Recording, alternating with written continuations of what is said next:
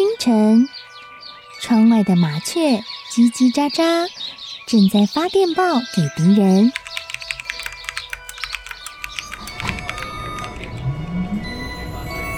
地底下的地铁，像敌人养的蛇，到处巡逻。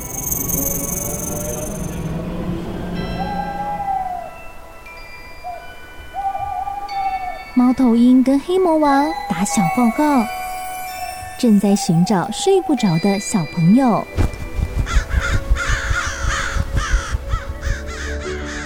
铅笔是对抗邪恶势力的宝剑。黑魔王，你出来！书包是最坚固的盾牌。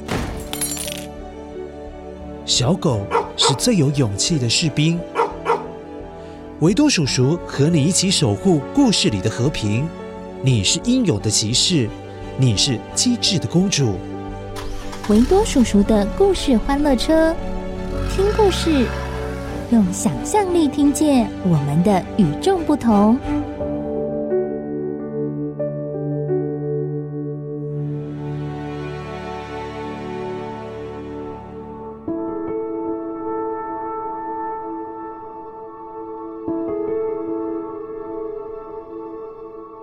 嗨，乖乖，我是维多叔叔，你好吗？十二月二十一号是冬至，这是一年当中白天最短，然后黑夜最长的一天。当然，大家会记得这一天，也是因为这一天可以吃汤圆。哇，维多叔叔好喜欢吃芝麻汤圆，你喜欢吗？还是你喜欢吃什么样口味的汤圆呢？花生的、芝麻的，还是抹茶红豆的？哇，嗯，讲到我都饿了，好像每一个口味都很好吃哎。不过维多叔叔要提醒你，汤圆很好吃，可是汤圆因为是糯米做的，所以不是很好消化，吃太多肚子会不高兴哦，肚子会 no happy。所以呢，请大家一定要注意，不要吃得太多。另外，大人吃的汤圆对你来讲好像有一点太大了，所以你要吃汤圆时，如果是大汤圆，要请爸爸妈妈或者是家人的阿公阿嬷或其他家人帮你把汤圆剪成小小的再吃好吗？那今天呢，就来应景一下，来说个冬至的故事。当然，还是要一边吃汤圆一边来听故事，然后要捡什么东西？嗯，要捡声音面包屑。声音面包屑。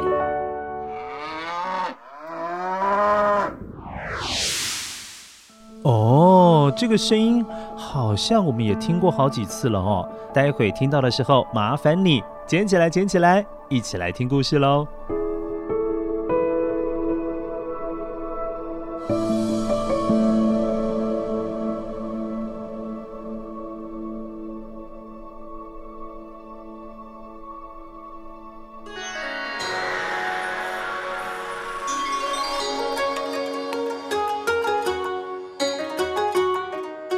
很久很久以前，在台湾有个叫墨斗公的木匠。墨是墨水的墨，斗是云林斗六的斗，公是圣诞老公公的公。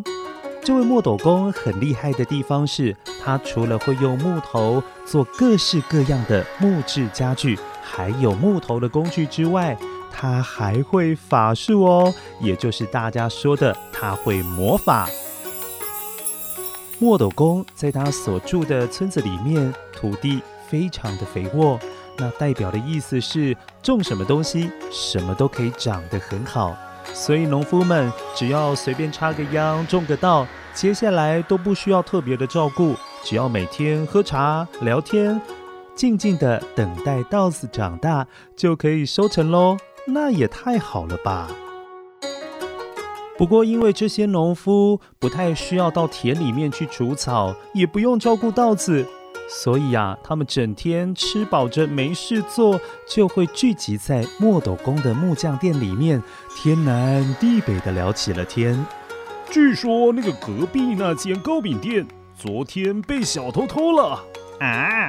真的啊？太不小心了！快过年了，真的要提防一下这些窃贼们呐！啊，有道理呀。看样子我们每家每户最近都应该要注意一点呢。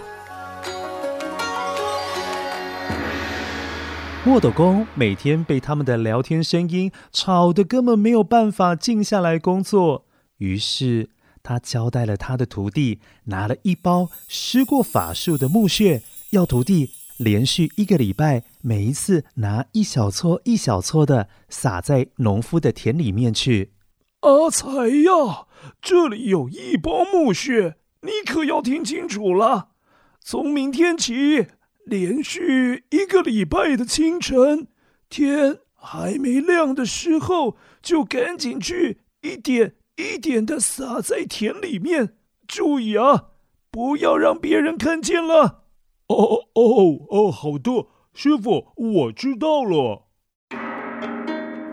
其实这些木屑只要一撒到田里面，就会慢慢的长出杂草。墨斗工的用意其实是好的，是要用这些杂草让农夫们养成勤劳的好习惯。那这样子，他们每天就必须要下田去除草，也就不会每一天无所事事的什么都不做，只会聊天还有喝茶。可是万万没有想到，这个徒弟阿财才是真正的懒惰鬼。因为他嫌每天都要去撒这些木屑，好麻烦哦。为什么不一口气把这些木屑全部倒到稻田里面就好啦？所以阿财根本没有分一个礼拜的量，慢慢去撒，让杂草可以平均的每天长出来一些，让农夫有事情可以忙。结果他第一天就把全部的木屑全部撒下去了，才不到一天，所有的田里面。都长出了茂密的杂草。由于杂草都把土壤的营养全部抢走了，哎呀，稻子因为营养不良，全部都枯萎了，差不多都快要死翘翘了啦！急得农夫们跑来跟墨斗公抱怨，叫苦连天的。哎呀，墨斗公啊，明明每年稻子都不用照顾，今年是怎么一回事啊？长了那么多野草。害这些稻子没有办法长大，没办法收成啦，大家都要饿肚子了。墨斗公啊，你得要想想办法。哎呀，怎么一回事啊？让我瞧瞧。墨斗公听农夫们这么一说，一看这个稻田里面发生的状况啊，他马上就知道了，一定是阿财偷懒。把所有的木屑全部一起撒到田里面去，才闯下了大祸。这会使得这些农夫们今年要过一个很穷、很没有钱的年。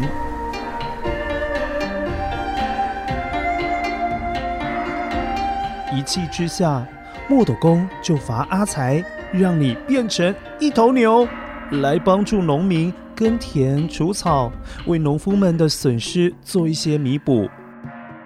某某某，阿财变成牛。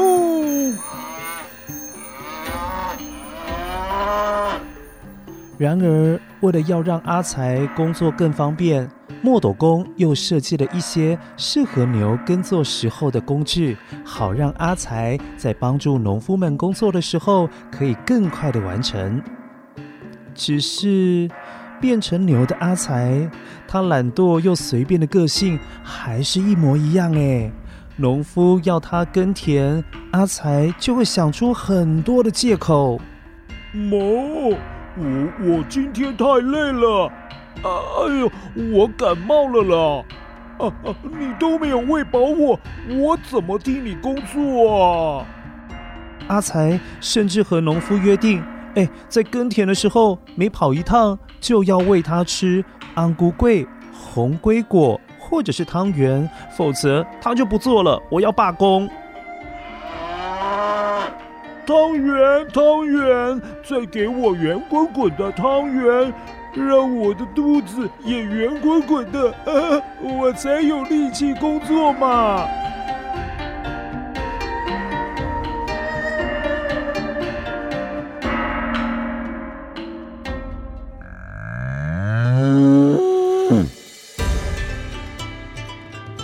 后来在天上的佛祖看到了这头牛，怎么脾气这么大，还这么懒惰，想要给阿财一点点警告，于是就在牛的下巴钉了一个钉子，让阿财再也不能够开口抱怨。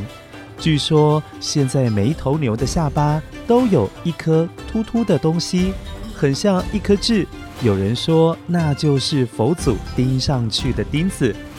话虽说如此，农夫们还是都很感谢阿财，还有其他的牛儿们，总是帮助他们耕作，帮忙田里面的事情。也知道牛最喜欢吃汤圆了，所以农夫与一般的民众为了要犒赏牛儿们。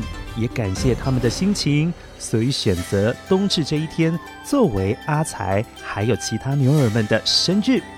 另外，据说很久很久以前的农业社会，到了冬至这一天，除了要喂牛吃汤圆之外，还会在牛角上面、牛的额头上面粘一颗泥压钉，也就是圆仔钉，其实就是用汤圆粘上去的。而且为了要表达感谢之意。冬至这一天，牛是不需要工作的哦，让他们可以舒舒服服的休息一天。乖乖，故事听完喽，你觉得阿财后来有很努力工作吗？你想一想好吗？我们现在先一起来捡捡声音面包屑。声音面包屑。哦。这是牛叫的声音啊，乖乖，你应该听过好几次，对不对？其实你知道吗？有一些牧场常常会播放音乐给乳牛来听哦。据说牛牛听了音乐之后会生产更多的牛奶哦。那是因为让乳牛听音乐之后，音乐会刺激牛牛的大脑的内部。然后再透过神经系统传达出让牛牛，哎，你多生一些牛奶出来好不好的这种指令。